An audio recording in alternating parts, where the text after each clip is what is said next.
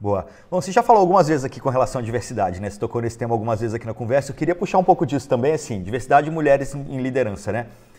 Eu já, eu já, eu tava, eu tava fazendo pesquisa aqui e li que você conta o caso de quando você estava grávida, né? Que, que você hoje olha para aquilo ali e fala, meu Deus, como é que eu pude fazer aquilo? Vamos contar, pessoal, o que, que aconteceu primeiro? Vamos lá. Quando você estava grávida, você estava numa empresa, Tá bom, meu, esse é meu tópico preferido, né, Igor?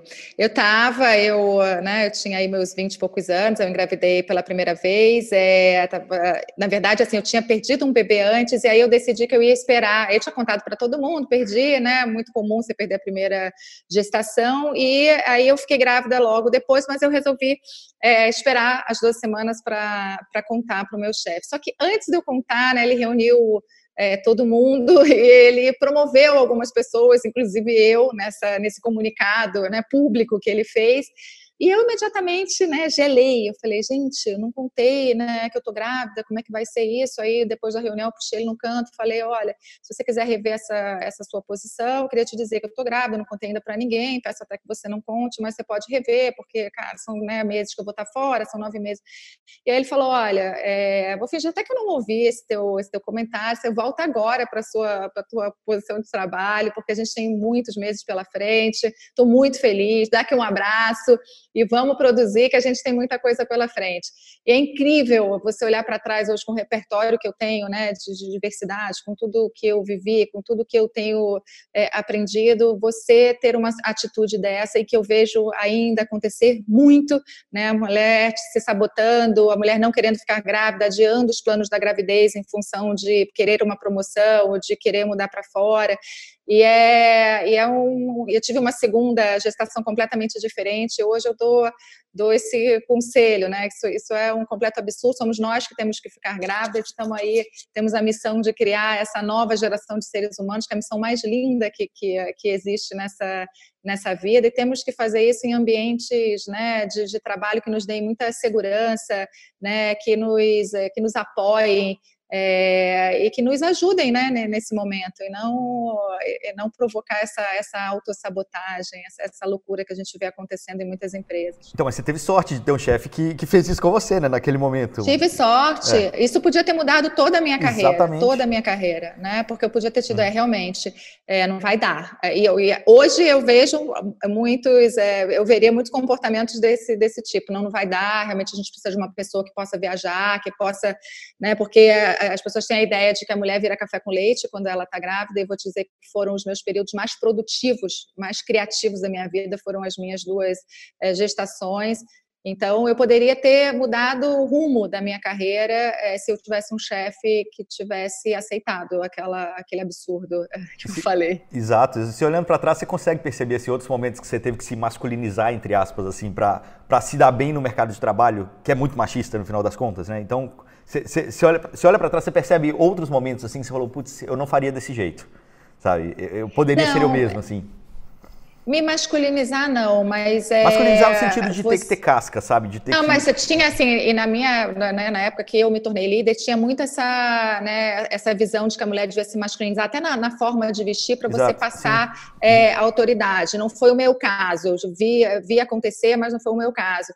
Mas o que eu reveria hoje, assim, eu sempre fui muito pouco vocal, né? Os homens, eles sempre. Eu trabalhei em indústrias muito masculinas, indústria de telecomunicações, indústria financeira, é, onde a mulher tem muito pouca voz é, e eu também não levantava a minha mão, eu era muito pouco vocal, é, muito interrompida também é, o que fez que né, eu, eu, recuasse em alguns, em alguns momentos. E hoje esse, esse é o maior conselho que eu dou né, né, para as meninas. É, vocês é, levantem a mão, sejam vocais.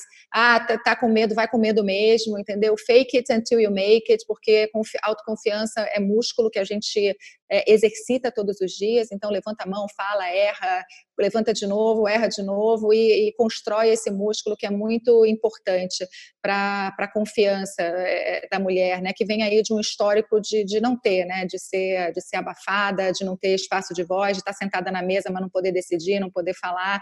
Então, isso é que eu, é, é que eu, que eu revejo, mas não o fato de ter me masculinizado não era o meu, no meu estilo, mas o fato de ter sido muito pouco vocal por ter muito receio de, de, de, de me expressar é, né, né, nessas, nessas ocasiões.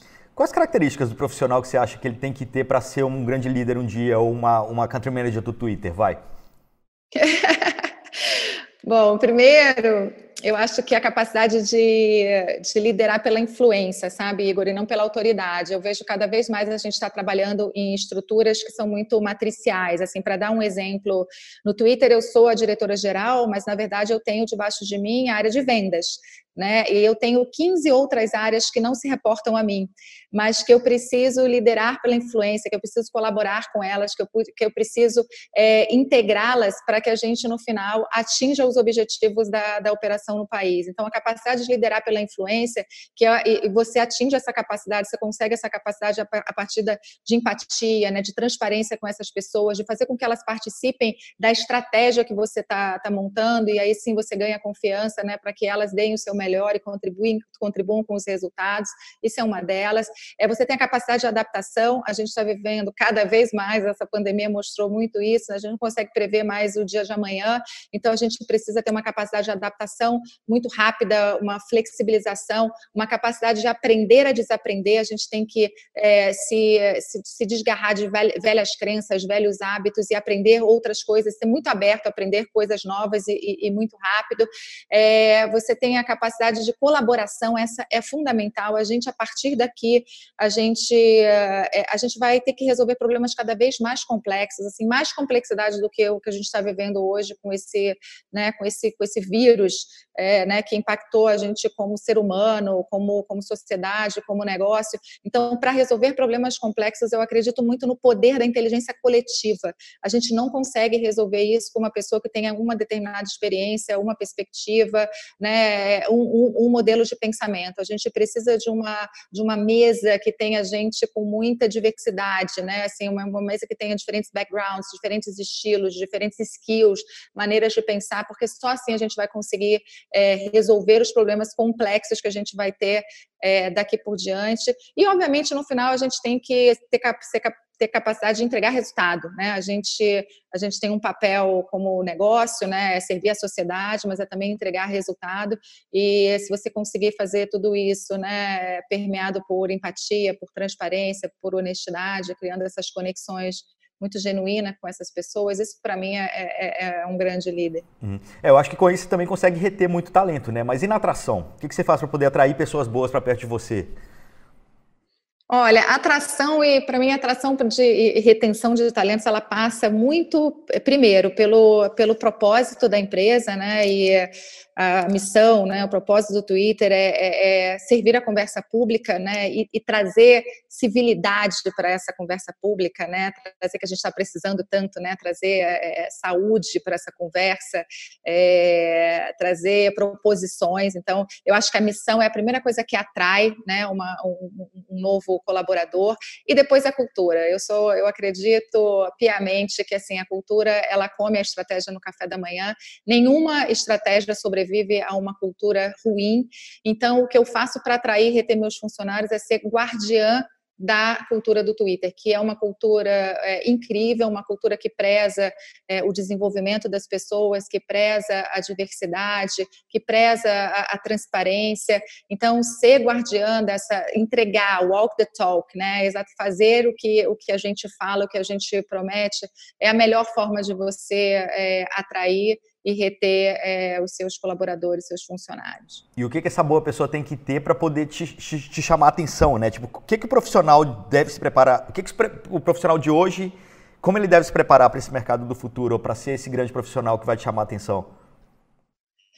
É, eu acho que falei um pouquinho sobre isso, né? Mas essa capacidade de colaboração, de trabalhar é, com diferentes pessoas e diferentes equipes e colaborar com essas, né? Com, com essas equipes, eu, eu, eu, eu, prezo muito isso. A gente tem aí milhões de pessoas na, na nossa plataforma que falam é, em diferentes idiomas, elas têm diferentes crenças, elas são de diferentes raças, elas têm diferentes gêneros. Se eu não tiver pessoas, se eu não refletir esta diversidade na minha, é, na minha força de trabalho, eu não consigo falar com essas pessoas. Então, eu preciso de pessoas diferentes, mas que consigam colaborar e consigam construir juntas.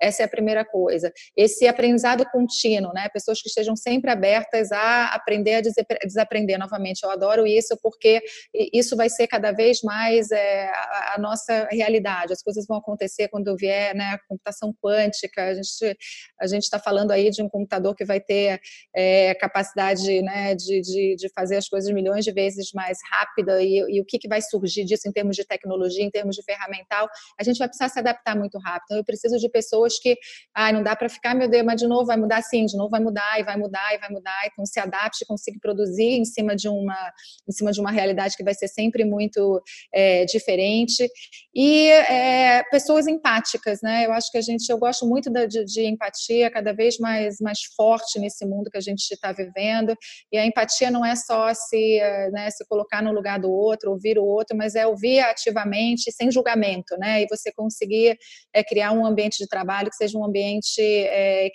equilibrado, que seja um ambiente saudável, que seja um ambiente de troca. Isso para mim é fundamental é, dentro de qualquer de qualquer empresa. E eu prezo e protejo muito isso. Perfeito. Bom, para a gente terminar, nosso tempo está acabando. Já está quatro anos e pouquinho no Twitter, né? Mas o que, que você espera deixar de legado aí? Assim, qual que é, o que, que você acha que, se, que quando, quando você sair as pessoas vão olhar para trás e falar, não, aquilo ali é a marca da Fiamma, sabe? Ah, eu quero muito ter, quero muito ter contribuído para esse propósito. É claro que dentro, né, eu vejo um pedaço pequeno disso, mas esse propósito de, de servir a conversa pública, eu quero ter deixado é, a, a, minha contribuição de como é que a gente pode fazer isso melhor. É claro que eu observo aqui o comportamento dos brasileiros usando a, as redes sociais e, né, eu transmito isso lá para fora. A gente dá esses feedbacks que são incorporados é, aos produtos e eu quero aos produtos e serviços. Eu quero é, fazer isso de forma que a gente possa trazer novamente mais civilidade, mais saúde. Eu quero que essa tecnologia ela seja usada de uma maneira é, ética, né? De uma maneira que a gente possa se orgulhar, porque eu acredito que toda tecnologia ela é neutra, ela é o que a gente faz dela.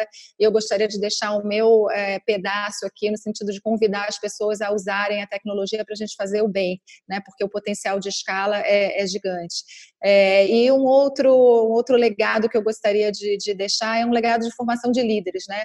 Eu gostaria de ter formado é, novos líderes, líderes que deem continuidade aí a, a minha caminhada dentro do Twitter, principalmente líderes mulheres, né? Eu acho que é, eu costumo dizer que a gente só sonha o que a gente vê, e eu tenho a noção né, do, do, papel, da influência, é, do espaço de, de, voz que eu tenho hoje, de quanto ele inspira né, outras mulheres, né, que podem olhar para mim e podem acreditar que elas podem ser o que elas quiserem. E se eu, se eu conseguir fazer isso, acho que eu vou ter deixado um legado que vai me deixar muito feliz, muito satisfeita.